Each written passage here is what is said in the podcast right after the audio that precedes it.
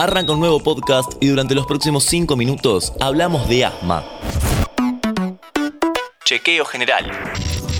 Hola, ¿qué tal? Soy Dami Fernández y les doy la bienvenida a un nuevo podcast de interés general. Hoy hablamos de asma. ¿Es una enfermedad? Sabemos que no se cura, pero la prevención y el tratamiento cada vez son mejores. Tenemos los mejores consejos y recomendaciones de la mano de un verdadero especialista en el tema que se presenta a continuación. Gabriel García, jefe de servicio de neumonología del Hospital Rodolfo Rossi de La Plata. Bienvenido, Gabriel. Para empezar, queremos saber qué es el asma. ¿Tiene una definición? ¿Es una enfermedad? Durante años nosotros pensamos que tenía una definición muy clara y cada vez sabemos que más es un síndrome que una enfermedad. En realidad, el asma, si uno lo quiere definir hoy, es como si fuera una predisposición que uno hereda hay genes que dice, esta persona en algún momento de su vida va a tener asma, para que cuando tus bronquios se ponen en contacto con el polvillo, la humedad, los aerosoles, el humo del cigarrillo, todas esas cosas que ya conocemos, tus bronquios se inflaman. Es algo que mucha gente lo tiene, cada vez la consideramos más como si fuera una predisposición. Entonces, cuando uno habla de asma, de definir asma, creo que la mejor forma de entender asma es que es un padecimiento, que uno hereda una predisposición para que tus bronquios se inflamen. ¿Qué señales nos da el cuerpo como para pensar en hacer una consulta por asma? Bueno, la primera son los famosos chiflidos. Eso es una señal de que podés empezar a tener asma. No quiere decir que todos los pechos que chiflen sean asmáticos.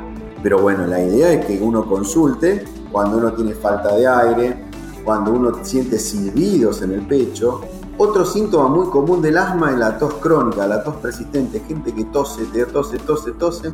Bueno, la interpretación es clínica porque hay síntomas que están traduciendo la inflamación de los bronquios, ¿sí? Pero la orientación está en fundamentalmente llevar a orientar a la gente que consulte cuando tiene chiflidos durante la noche, fundamentalmente durante la noche, cuando toses, tose, tose, tose y no sabe por qué, cuando corre y le falta el aire y tiene silbidos en el pecho, ¿Se previene el asma? En una época nosotros éramos reactivos. Los médicos esperamos que los pacientes tengan chiflidos en el pecho para tratarlo. Mal.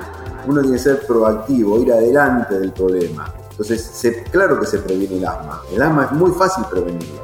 Utilizando una medicación que evite que tus bronquios se inflamen. Mira qué fácil. Entonces, el asma más vale que el tratamiento del asma pasa por la prevención.